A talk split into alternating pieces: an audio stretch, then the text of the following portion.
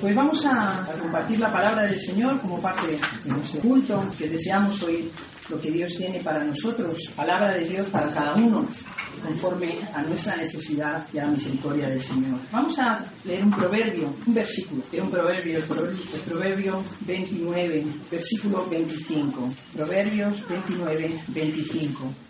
Dice así el versículo, el temor del hombre pondrá lazo, mas el que confía en el Señor será exaltado. Señor, te damos gracias por tu palabra más fiable, por esa palabra escrita, Señor, que nos ha llegado. Y gracias, Señor, te damos porque podemos escudriñarla, estudiarla. Tú nos hablas a través de ella y eso es lo que te pedimos en esta mañana, que tú nos hables, que nos muestres tu voluntad. En el nombre de Jesús. Amén otros textos, de otras versiones de esta palabra, y yo creo que en el 95, algunos seguro que tenéis Biblia del 95, dice, mas el que confía en el Señor se, salvará, será salvo. Parece que la Biblia que lleva el pastor Joaquín es del 95, ¿verdad? Y estaba también estudiándola y, y lo dice así, el que confía en el Señor se salvará. Qué difícil es cuando tenemos temores, ¿verdad? Vivir con miedos, Vivir con temores es muy difícil, porque esos temores, esos miedos, pues nos impiden en muchas ocasiones hacer lo que queremos y ser lo que queremos. Y sobre todo, ser lo que Dios quiere que seamos. Sin embargo, cuando tenemos temores, pues nos limitamos a hacer pues lo más facilito, lo que está ahí a nuestro lado y no conlleva mucho trabajo, lo que no, no, no nos cuesta, ¿verdad? El inconveniente de vivir en temor es que nos impide vivir la vida con ímpetu, con ganas, con fuerza, ¿no?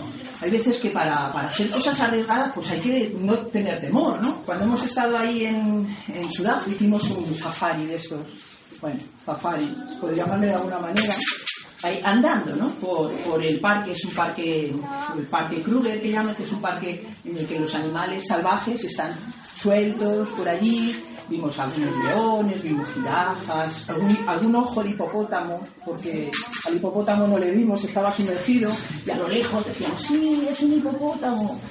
Así que eh, venía nuestra hermana Sara con nosotros y decía, como si no hubiéramos visto hipopótamo. Y yo, sí, hombre, los ojos, los hemos visto. Y bueno, muchos impalas, ñus, muchas cosas, ¿no? Y en este, en este safari, por así decirlo, por esa excursión andando, pues eh, la verdad es que cuando luego compartíamos decían, pues qué valientes sois, porque la verdad es que en cualquier momento te puede salir un animal, bueno, la verdad el hombre lo ponía todo en una situación ahí, porque si viene y tal, os tenéis que agachar, ¿no? podéis mover, ¿no? Él lo ponía así como con mucha...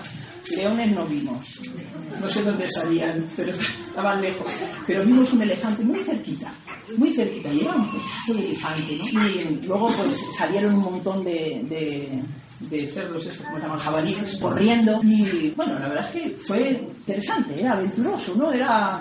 Y, es verdad que si no tienes un poquito de... Si tienes mucho temor, pues no lo haces porque piensas, madre mía, cuando nos bajábamos del, del este, que ellos cargaban sus armas, y Sara decía, si yo sé esto no vengo, ¿eh? si yo sé esto no vengo, decía, venga, a la aventura es la aventura, ¿no? Aquí el que... Y si es nuestro día será porque el Señor lo quiere. No, no, para nada. Ellos dijeron, no hemos tenido que usar el arma nunca. Así que gracias a Dios con nosotros tampoco. Pero es verdad que cuando tenemos temores y tenemos miedo, pues esos temores, y esos miedos nos impiden vivir pues la vida con, con ganas, ¿no? con ímpetu. Porque siempre nos quedamos ahí pensando en qué pasará, ¿no? Y entonces pues nos quedamos en lo cotidiano, en lo monótono, en lo previsible. Y lo peor de esto es que nosotros nos ponemos límites a nosotros mismos. Cuando tenemos temores, no salimos de ciertos límites, pues porque nos da miedo, ¿no? Y nos quedamos siempre pues, en una circunferencia. El temor, del latín timor, es una pasión del ánimo que lleva al sujeto, hace el, el, diccionario, a tratar de escapar de aquello que considera arriesgado, peligroso o o dañino para su persona. El temor, por lo tanto, es una presunción, una sospecha o un recelo de un daño futuro. Es una emoción primaria, el temor, ¿verdad?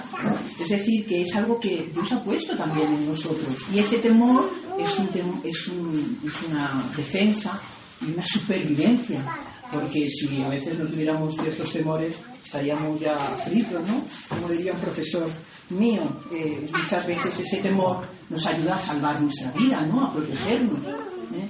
Y esto es muy bueno, ¿verdad? Pero es cierto que también el miedo, el temor, nos puede jugar malas pasadas.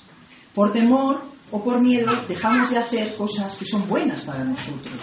Por temor o por miedo perdemos oportunidades. Por temor o por miedo nos anulamos y muchas veces nos inutilizamos a nosotros mismos. Por temor o por miedo, como dice el texto de esta mañana, caemos en trampa que nosotros mismos nos ponemos Hace un tiempo escuché de una amiga que estaba estudiando mucho para unas oposiciones y estudió con mucho ímpetu, tenía ganas de sacar esas oposiciones. Cuando llegó el día de las oposiciones, no se presentó. Yo le preguntaba, ¿pero por qué no te has presentado? Que habías estudiado un montón, que habías preparado. Es que tenía miedo a suspenderlas. No, claro, ya las había suspendido, porque no sabía siquiera si las iba a probar. Por temor o por miedo, pues no hacemos muchas veces lo que tenemos que hacer, queridos hermanos. Y hacemos cosas que no queremos hacer también por temor o por miedo. El temor o el miedo, por temor o por miedo, nos vemos metidos en situaciones que muchas veces no nos gusta estar. Por temor o por miedo nos invalidamos y consideramos más importante lo que piensen los demás quizá que lo que piense Dios o lo que pida Dios de nosotros. El temor del hombre pone trampas, dice el texto. ¿Y qué es una trampa? Pues otra vez me he al diccionario. Y dice que cualquier sistema o dispositivo para cazar animales engañándose o sirviendo del engaño. Por ejemplo, una trampa para cazar ratones, que le ponen un quesito para que el pobre ratoncito vaya ahí y le pille. Otra acepción dice que es un plan concebido para engañar a alguien. Por ejemplo, le tendieron una trampa. Y otra acepción dice que es una deuda cuyo pago se demora. Y a veces esa deuda se va haciendo tan grande, tan grande, tan grande, que la, que la trampa cada vez es más profunda y más profunda.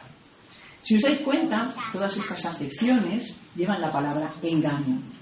Engaño. Incluso la tercera, que sería la de la deuda, no lo lleva, pero lo lleva intrínseco, porque cuando nos endeudamos, muchas veces nos estamos engañando a nosotros mismos y estamos poniendo mejor parches y haciendo cosas que no debemos. Pero las trampas, hermanos, solo son efectivas si caemos en ese engaño. Si el ratón no se come el queso o se lo come de tal manera que no cae en el engaño, no va a ser efectiva, ¿verdad? Si nos dejamos engañar, podemos pasar, si no nos dejamos engañar, perdón, podemos pasar perfectamente por las trampas sin caer en ellas. Bueno, es verdad que a veces el engaño es muy sutil, ¿verdad? Hay veces que hay personas que son, que son especialistas en engañar, ¿verdad? Y emplean pues argucias y argucias, perdón, y, cosas, ¿no? Para, para engañarnos, ¿no? Y a veces pues nos sentimos atrapados. Me contaban eh, nuestra hermana Sara allí, cuando hemos estado con ella, que sus padres, cuando su mamá vivía hace un tiempo, pues abrieron la puerta, día llamó un señor a la puerta y abrieron la puerta. Era un vendedor. Y el primer error, dejarle entrar en casa. Y aquel empezó a embaucarles, y a hablarles, y a decirles, vio una Biblia por ahí y empezó a decirles que si el Señor, que si los cristianos. Y aquellos le compraron una televisión, le compraron una silla articulada, le compraron una cama de no sé qué. Y decía la madre de Sara, que se llamaba Sara también, yo me veía que cada vez estábamos como más eh, metidos ahí y no sabía cómo escapar. Y es que es verdad que hay personas que son expertos en el engaño. Así que cuidado, no nos dejemos engañar y no seamos nosotros expertos en engaño. ¿no? Pero también es cierto que a veces, hermanos, nos dejamos engañar. Otras veces nos dejamos engañar. Nos dejamos seducir. Nos acomodamos y dejamos de ser vigilantes. A veces nos engañan porque nos despistamos y dejamos de estar atentos a esas luces rojas que el cerebro nos dice, no, no, no. La, madre de Sara dice que ella notaba que no, pero no sabían cómo salir de ahí, ¿no? Y a veces es que nos dejamos, ¿no? Nos bajamos los brazos y nos dejamos engañar. Bueno, esto cuando la trampa viene de fuera. porque a veces las trampas las ponemos nosotros mismos, ¿verdad? A veces yo misma me pongo las trampas a mí misma y yo misma dejo que eso ocurra. Y eso es muy fuerte. Yo creo que eso es más fuerte que si otro viene a engañarme, ¿verdad? Porque si otro me quiere engañar, pues eso está fatal, ¿no? Y está mal. Pero que yo misma me quiera engañar a mí misma, pues esto tiene bastante delito. Es verdad que a veces lo hacemos inconscientemente y ese engaño viene a nosotros sin darnos cuenta, pero a veces lo hacemos consciente. Pero parece mentira que esto es, ocurra, ¿no? Pero muchas veces ocurre así. Y nos engañamos, nos autoengañamos primero o, o para justificarnos a nosotros mismos, para sentirnos mejor, nos, nos autoengañamos porque no queremos afrontar una situación que es complicada o que nos da miedo. Nos autoengañamos porque hay cosas que no queremos ver delante de nosotros y preferimos poner un velo. También nos autoengañamos para eludir responsabilidades que, teme, que, tememos asumir. Estos autoengaños o esas trampas que ponemos delante de nosotros pues son producidos por el miedo. Pero ese miedo que pone trampas, hermanos, puede ser quitado.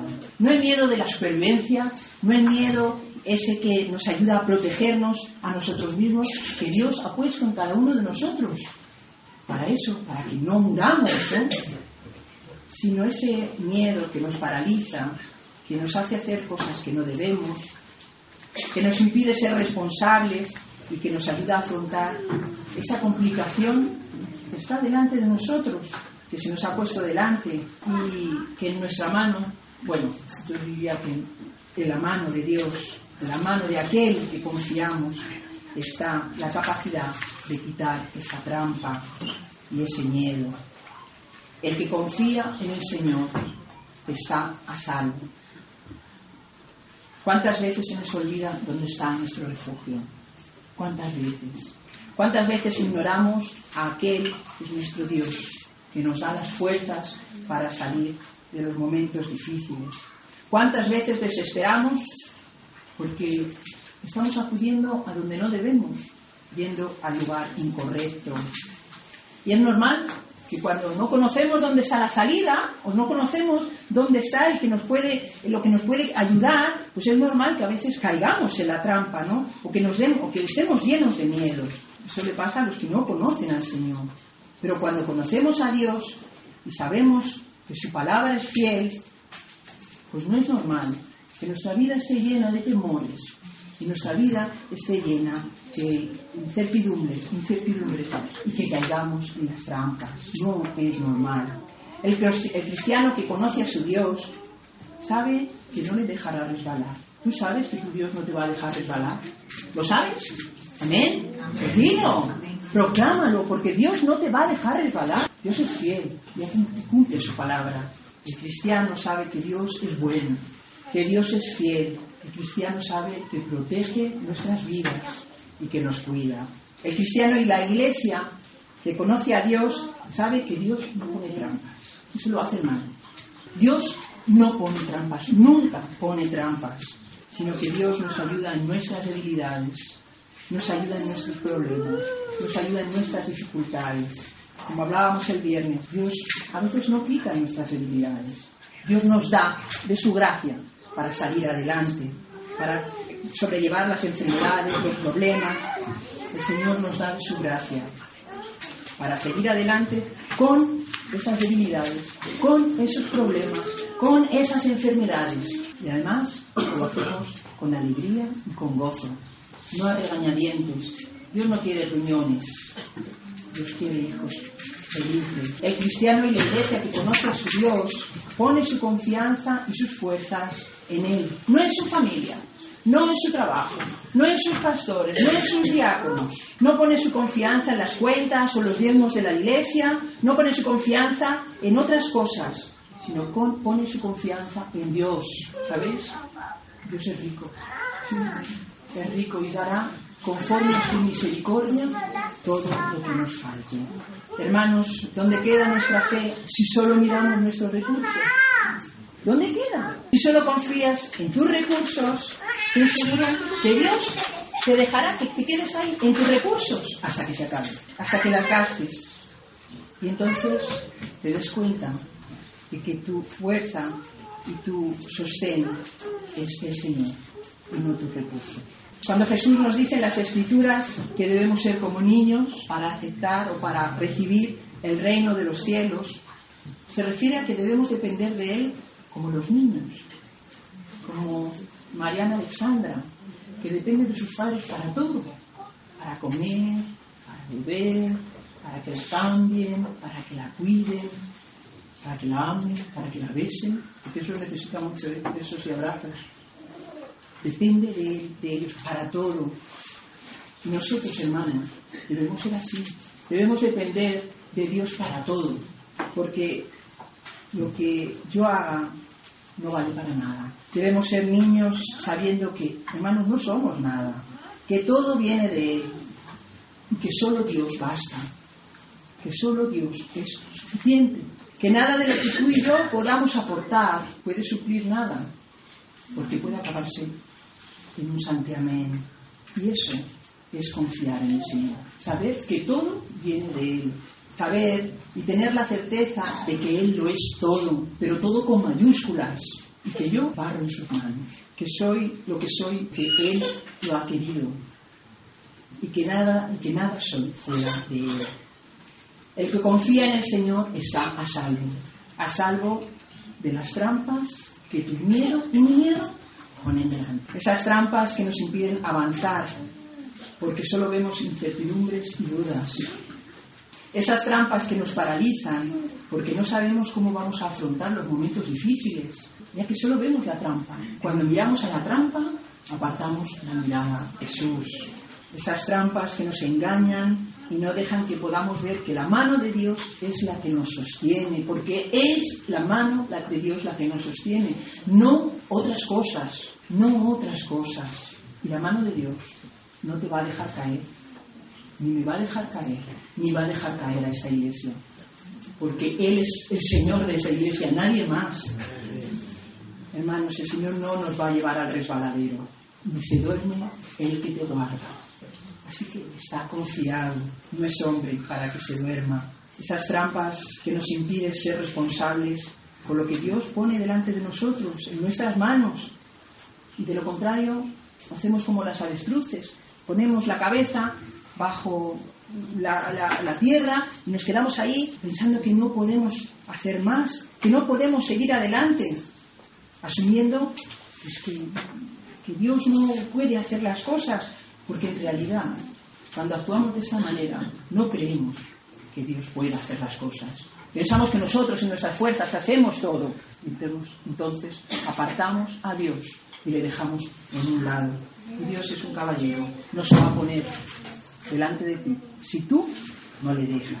Cuando solamente miramos nuestras bolsas, o solamente miramos nuestras manos vacías, nos estamos engañando, hermanos. Y no nos engañemos, que a veces dejamos que esas trampas surjan. Cuando hacemos esto, cerramos nuestros ojos y nos dejamos caer en ellas. Porque es más fácil, es más fácil dejarse caer que seguir luchando. Es más fácil dejarse caer que seguir aportando. Es más fácil dejar de caer que esforzarme, trabajar y dar de mi tiempo y de mis fuerzas, de mis recursos, para llevar adelante lo que Dios ha puesto en nuestras manos. La lucha requiere esfuerzo, trabajo, renuncia y todo lo que podamos aportar. El temor nos quita todo eso, lo aparta y solo vemos la trampa. Salmo 125, versículo 1, 1, dice que los que confían en el Señor son como el monte de Sión, que no se mueve, sino que permanece. Buscando unas versiones, dice la nueva Biblia española, que los que confían en el Señor no tiemblan. Otra versión dice que nadie puede moverlo al monte de Sión. Otra versión dice que jamás será conmovido, sino que permanecerá, que es inconmovible, que no será vencido. Somos como ese monte de Sión, somos como pelecas llevadas por el viento, que solamente ven la trampa. Querido hermano, querida hermana, querida iglesia, no tengamos temor. No tengamos temor. No cabemos trampas delante de nosotros. No nos quedemos mirando la situación difícil, que las hay, las habrá, porque siempre las ha habido y en este mundo tendremos aflicción, dice el Señor. Pero yo he vencido al mundo, dice Jesús. No nos quedemos mirando nuestros recursos humanos, que son pequeños, limitados. No nos quedemos mirando estas cosas, sino miremos a Dios. Miremos a Dios y confiemos en Él, porque en sus manos estamos a salvo. A salvo de las trampas, de los engaños, a salvo de todas esas cosas que otros quieren poner delante de nuestros ojos. El malo, especialmente. No tenemos lucha contra carne y sangre, ¿eh?